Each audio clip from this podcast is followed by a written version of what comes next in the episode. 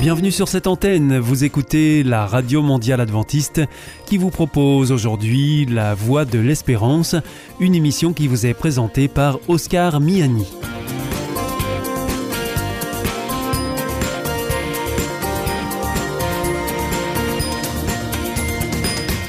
C'est avec grand plaisir que je vous retrouve sur notre antenne. Encore une fois, soyez les bienvenus à l'écoute de La Voix de l'Espérance, votre émission quotidienne de 30 minutes qui vous est présentée par Oscar Miani et préparée avec toute l'équipe. Merci de votre fidélité à ce rendez-vous. Vous êtes toujours plus nombreux à nous écouter sur cette antenne ou même bien en podcast ou encore avec votre téléphone. Pour commencer donc, voici Destination Santé. Avec Destination Santé, Dominique Salomon. Bonjour à tous. Voilà une question que se posent de nombreux parents. Comment nettoyer le nez de bébé? Eh bien, voici la réponse. Si votre bambin a moins de 6 mois, commencez par vous laver les mains. Munissez-vous de dosettes de sérum physiologique et procédez en 5 étapes. Allongez votre bébé sur le dos ou sur le côté et maintenez impérativement sa tête sur le côté. Cela est très important pour éviter les risques de fausse route. Placez doucement l'embout de la dosette à l'entrée de la narine située le plus haut, par rapport à la position de votre bébé. En appuyant sur la dosette, introduisez entièrement son contenu dans la narine. En même temps, fermez la bouche de votre enfant afin que le sérum ressorte par l'autre narine avec les sécrétions nasales. Attendez que votre bébé ait dégluti correctement et enfin, essuyez son nez à l'aide d'un mouchoir jetable. Que pensez du mouche-bébé Le mouche-bébé est un appareil utilisé pour aspirer les mucosités. Il convient donc de fluidifier les sécrétions nasales avant usage. Toutefois, il semble que ce dispositif soit moins efficace que le sérum Phi, il débouche moins bien.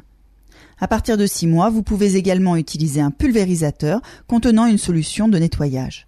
Les solutions salines, par exemple, à base d'eau de mer, sont adaptées aux petits enfants. Dans ce cas, réalisez des pulvérisations sans pression trop forte et nettoyez l'embout du flacon à l'eau chaude après utilisation. Avec Destination Santé, Dominique Salomon. Bonjour à tous. Parlons de la qualité de notre sommeil. Et si les scientifiques engagés dans la lutte contre les troubles du sommeil exploraient au mauvais endroit? C'est en tout cas ce que suggèrent des médecins américains, selon lesquels la clé ne se trouverait pas forcément du côté du cerveau, mais au niveau des tissus musculaires squelettiques. À partir d'un travail réalisé sur la souris, ces chercheurs de l'université Northwestern éclairent sous un nouveau jour le rôle d'une protéine qui intervient sur les rythmes circadiens. Son nom scientifique est BMAL1. Sa présence ou son absence au niveau du cerveau n'aurait finalement que peu d'influence sur le sommeil. En revanche, un taux élevé au sein des tissus musculaires permettrait une meilleure récupération après une privation de sommeil. Les scientifiques ont également constaté que le fait d'extraire la protéine des tissus en question entraînait une augmentation des besoins en sommeil. Les chercheurs ajoutent que cette découverte pourrait éventuellement entraîner la mise au point de nouvelles approches thérapeutiques chez les personnes dont le métier nécessite de longues plages d'éveil, à l'image des militaires ou des pilotes de ligne, à condition bien entendu que les résultats soient confirmés au cours d'études à venir chez l'homme.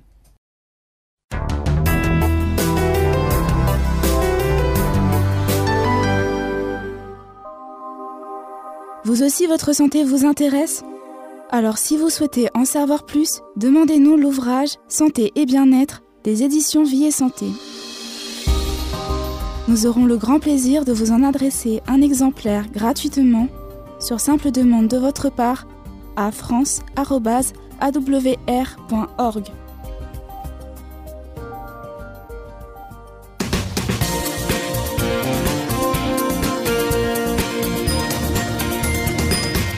Vous êtes toujours à l'écoute de la Radio Mondiale Adventiste et ici c'est la voix de l'espérance en compagnie d'Oscar Miani et de toute l'équipe. Si vous le souhaitez, vous pouvez nous demander notre grille des programmes que nous vous adresserons gratuitement. Pour cela, il vous suffit de m'adresser un mail à l'adresse suivante france awr.org. Vous pouvez aussi nous écrire juste pour nous dire d'où vous nous écoutez, ça nous fera plaisir de vous saluer à travers nos programmes suivants. Nous avons aussi une adresse postale, c'est IEBC, La Voix de l'Espérance, boîte postale 100 77 193, Damary Lélis, CEDEX.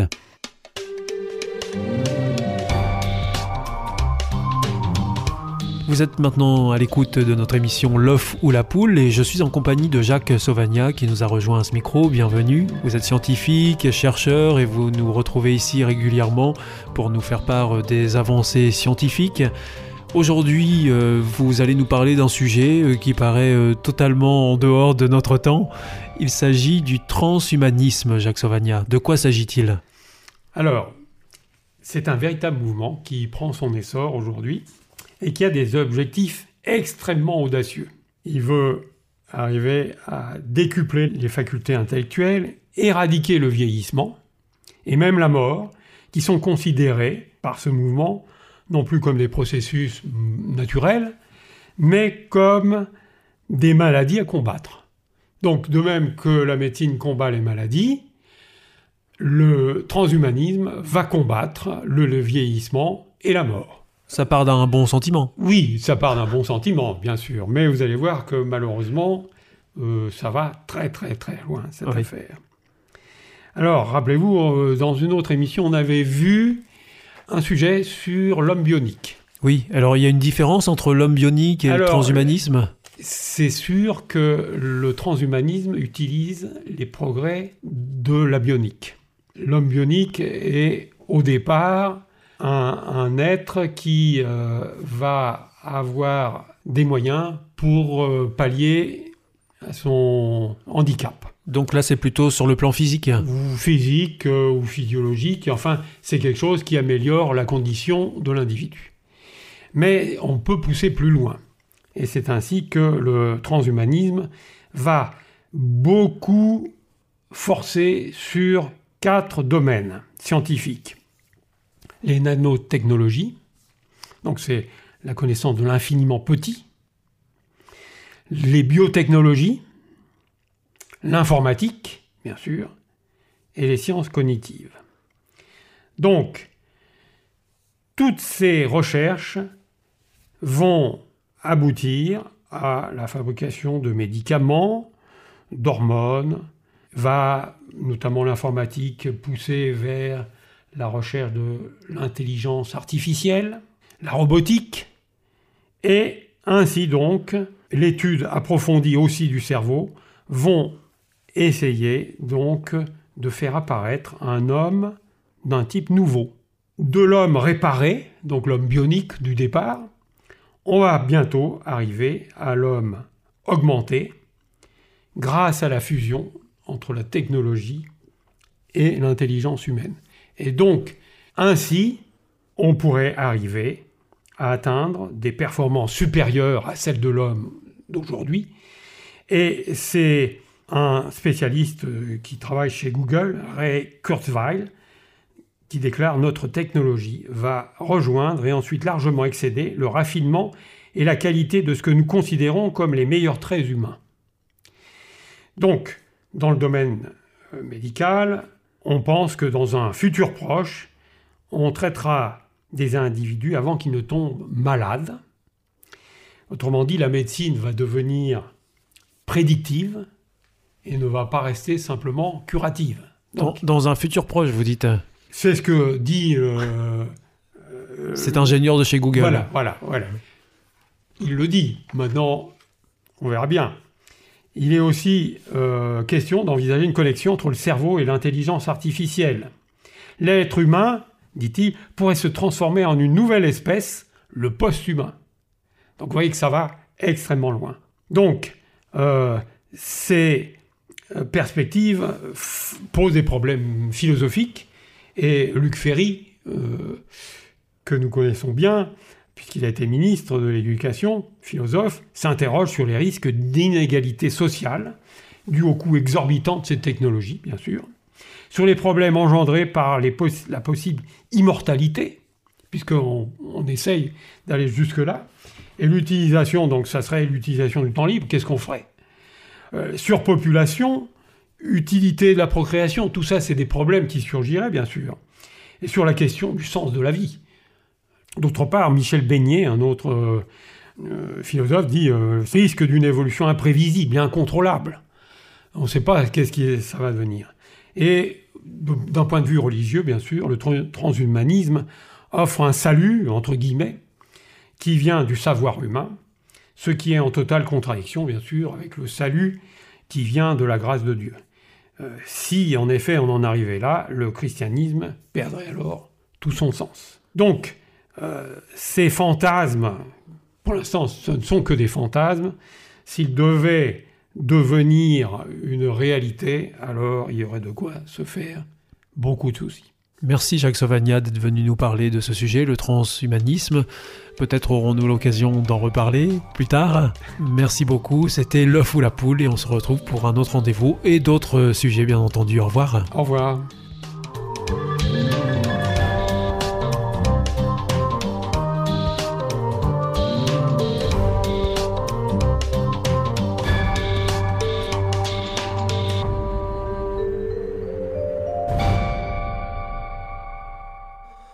Oh.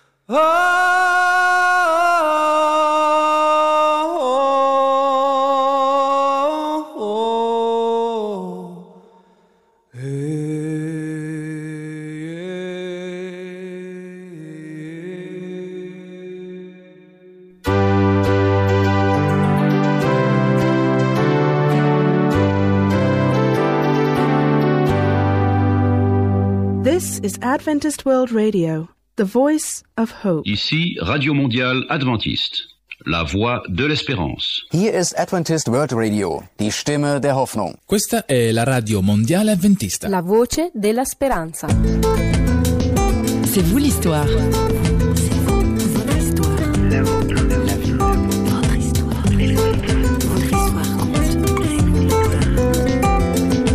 Ça m'a donné un sens de l'humain et du contact humain. Et moi, j'ai toujours été très intéressé par les gens. Au fond, c'était, j'étais passionné par ça.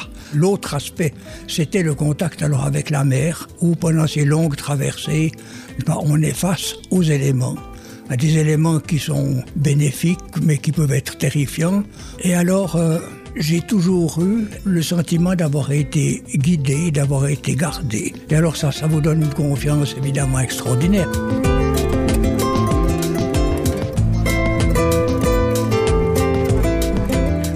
Ça sent bon les embruns, l'air du large dans C'est vous l'histoire aujourd'hui. Mille sabords, nous recevons un capitaine au long cours. Jean-Didier Bauer est neuchâtelois de naissance et passionné de marine.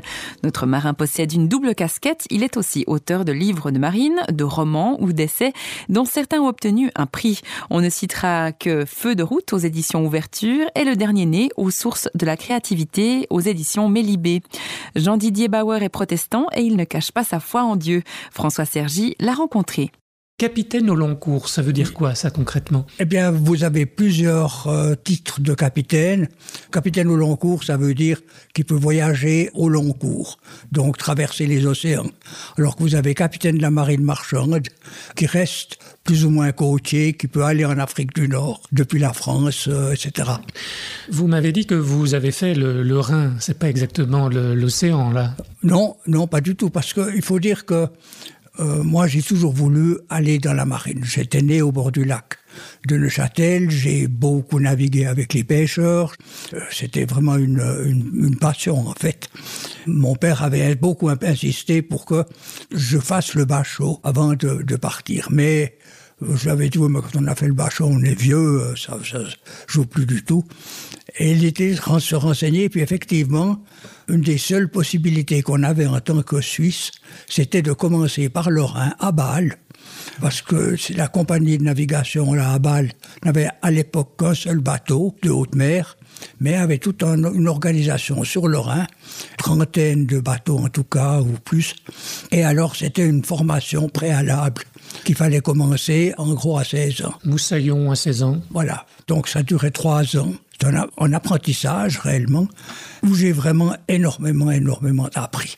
Puis alors ensuite, je suis allé sur mer, mais comme matelot, quatre ans, parce que c'est le temps de navigation qu'il fallait pour entrer à l'école navale. Et alors, euh, cette époque a été une époque qui m'a marqué très particulièrement comme un apprentissage de la vie.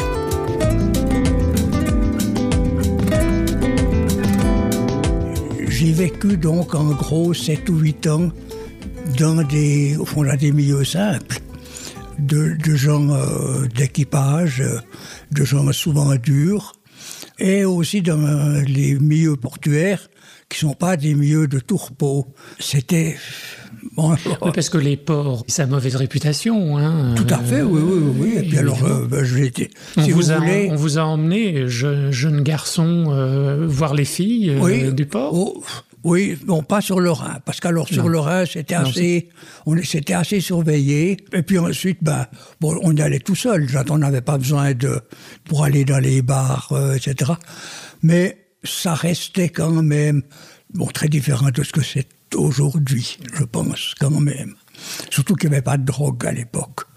Ça m'a donné un sens de, de l'humain et du contact humain. Et moi, j'ai toujours été très intéressé par les gens. Au fond, c'était, j'étais passionné par ça. Alors, Jean- Jean-Didier Bauer, vous êtes d'une famille euh, protestante? Oui, oui, oui. Qu'est-ce que Dieu euh, avait à faire dans votre vie à cette époque-là? Est-ce que c'était votre compagnon de tous les jours ou bien c'était pas une période spécialement euh, où il était impliqué? Euh, disons que ça a été, tout- oui, ça a été pendant, sur le Rhin quand même une- pratiquement tous les jours, parce que la navigation sur le Rhin était pour moi quand même une période euh, très dure, très difficile. Bon, ensuite sur mer, alors je dois dire que dans les années de 20 ans, au fond, on ne me préoccupait pas tellement, tellement. Mais on est quand même, on ne peut pas échapper, je crois, à cette vision, parce que l'autre aspect, c'était le contact alors avec la mer, où pendant ces longues traversées, ben, on est face aux éléments à des éléments qui sont bénéfiques, mais qui peuvent être terrifiants. Vous Euh, avez vécu des naufrages, enfin des, des, des tempêtes euh, oh oui, Non, oui. pas des naufrages, mais Oui. Ah, des temps- tempêtes Ah, euh, où vous, vous risquiez finalement. oui, oui, oui, alors ça, plusieurs, oui. Euh, justement, une en particulier, je me souviens, en voyant dans le golfe de Gascogne, quand on a vu les feux d'un autre navire qu'on croisait, euh, je me disais, oh ben, chic, si jamais on chavire, il y aura un autre bateau pour nous repêcher. Non, c'était très, c'était la fameuse tempête de 1952 où le Flying Enterprise avait coulé, d'ailleurs non loin de nous. Il y a l'aspect quand même autre, qui est celui du ciel, sous lequel du ciel. on navigue, les constellations, toutes les étoiles qu'on connaît toujours mieux, les constellations qu'on voit évoluer dans le ciel, tout ça, ça vous donne quand même un sentiment d'une immensité, d'un autre monde que le nôtre, qui vous oblige à penser. On ne peut pas ne pas évoquer.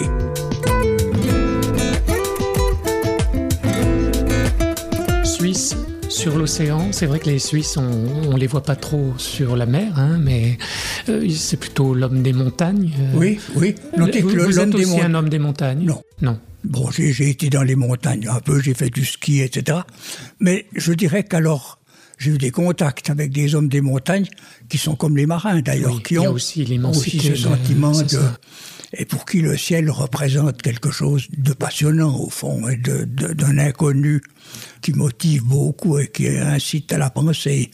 Quand je suis rentré en Suisse après Hong Kong, j'ai de nouveau navigué pendant 7 ou 8 ans sur les bateaux de passagers. Alors, La Clément de Neuchâtel Non, Neuchâtel. Neuchâtel, oui, pas Mhm. j'habitais là. Ouais. C'était de nouveau ce- cette appartenance d'un équipage, d'une petite équipe, mais avec des temps qui peuvent être quand même aussi très très mauvais.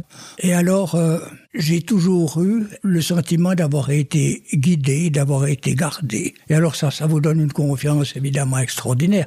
Après autant d'années, ça fait quelque chose comme 27 ans de navigation, je n'ai jamais ni coulé, ni cassé quelque chose, ni, euh, ni fait de dommages, à part une fois des vitres enfoncées par euh, une très mauvaise euh, vague sur le lac de Neuchâtel, ce qui est quand même vraiment peu de choses. Au fond, Dieu me connaissait, alors même que moi, je ne le connaissais pas.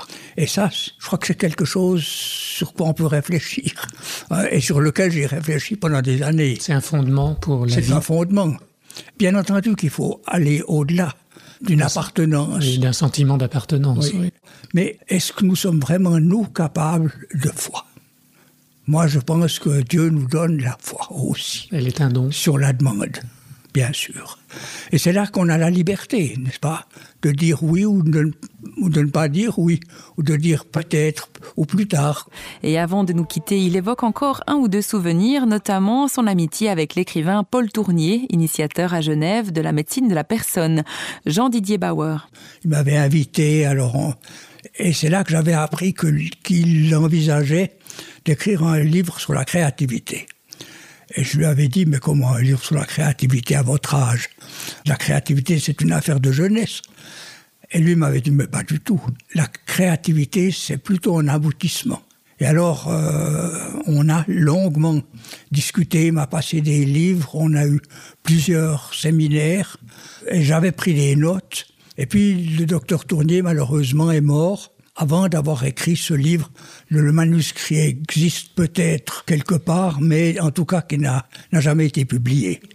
L'idée fondamentale de Tournier, finalement, elle était de voir l'homme créatif comme chef-d'œuvre d'un Dieu créateur, à la ressemblance d'un Dieu créateur, et que la créativité était quelque chose qui relie l'homme à Dieu. Et c'est pour ça qu'évidemment, il voyait ça plus comme un aboutissement que comme un départ. Jean-Didier Bauer, bien que vous ayez traversé les mers, etc., vous êtes resté enraciné sur votre terre d'Helvétie quand même ben, écoutez, les racines, c'est quand même là où on plonge. Ah non, mais c'est pas une critique. Oui, non, non, non, non, mais, je, je, vois que vous n'êtes pas déraciné par euh, ah, non, non, non, tous ces voyages que vous avez faits, toutes ces entreprises. Non, pas déraciné du tout. Mais alors ouvert. Mais ouvert. Oui. Moi, j'ai eu énormément de contacts avec des Chinois, un plaisir immense, mais je, ne suis pas chinois. Ils ont offert de me construire une maison pas très loin de Shanghai, ou pas très loin de Nankin plutôt. Mais non, je pouvais pas. C'est ici que je peux agir aussi. Donc vous avez été gardé, protégé, mais vous avez fait aussi tout ce qu'il fallait pour ne pas voilà, hein, mettre en danger la chose les passagers et votre équipage. Oui, oui, oui. Je me rappellerai toujours. Euh, on était au Brésil, on chargeait du, du minerai. Le commandant avait demandé que le minerai soit aplani parce qu'il tombe par des tapis roulants à raison de 2000 tonnes à l'heure. Il lui voulait avoir un tiers dans notre pont et deux tiers au fond de la cale. Eh bien, ils ont dit non, non, non, non, ça on ne le fait jamais. Vous me commandez un billet d'avion euh, à destination d'Hambourg, moi je pourrais juste être alors pour Noël à la maison, alors euh, voilà. Moi je ne quitte pas ce port avec un bateau comme ça. Et alors là, ils ont accepté de mettre, non pas de tasser, etc., mais ils ont accepté quand même de mettre un tiers dans notre pont. Donc on était moins stable c'est ce qu'il faut, parce que si on est trop stable, le bateau se redresse avec une telle violence. Et puis le minerai peut aussi rouler, et le roulis devient absolument énorme. Et là, alors c'est à peu près certain que si on n'avait pas eu ce tiers dans notre pont, on ne serait pas arrivé en France. Donc c'est une, une, belle image pour finir. Euh, certes, Dieu est là, nous, nous protège, etc. Mais nous avons aussi, nous, notre part à faire. Naturellement. Hein.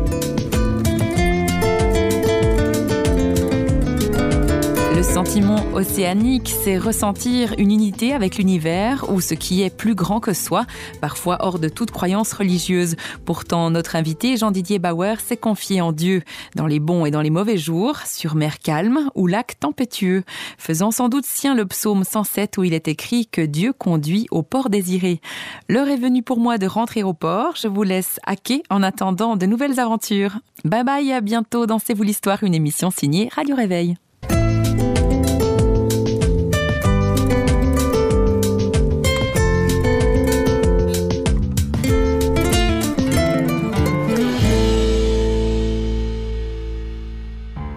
Sentez isolé, désorienté, perdu, en recherche L'IEBC, l'Institut de la Bible par correspondance, vous accompagne et vous propose des cours gratuits à suivre chez vous et à votre rythme.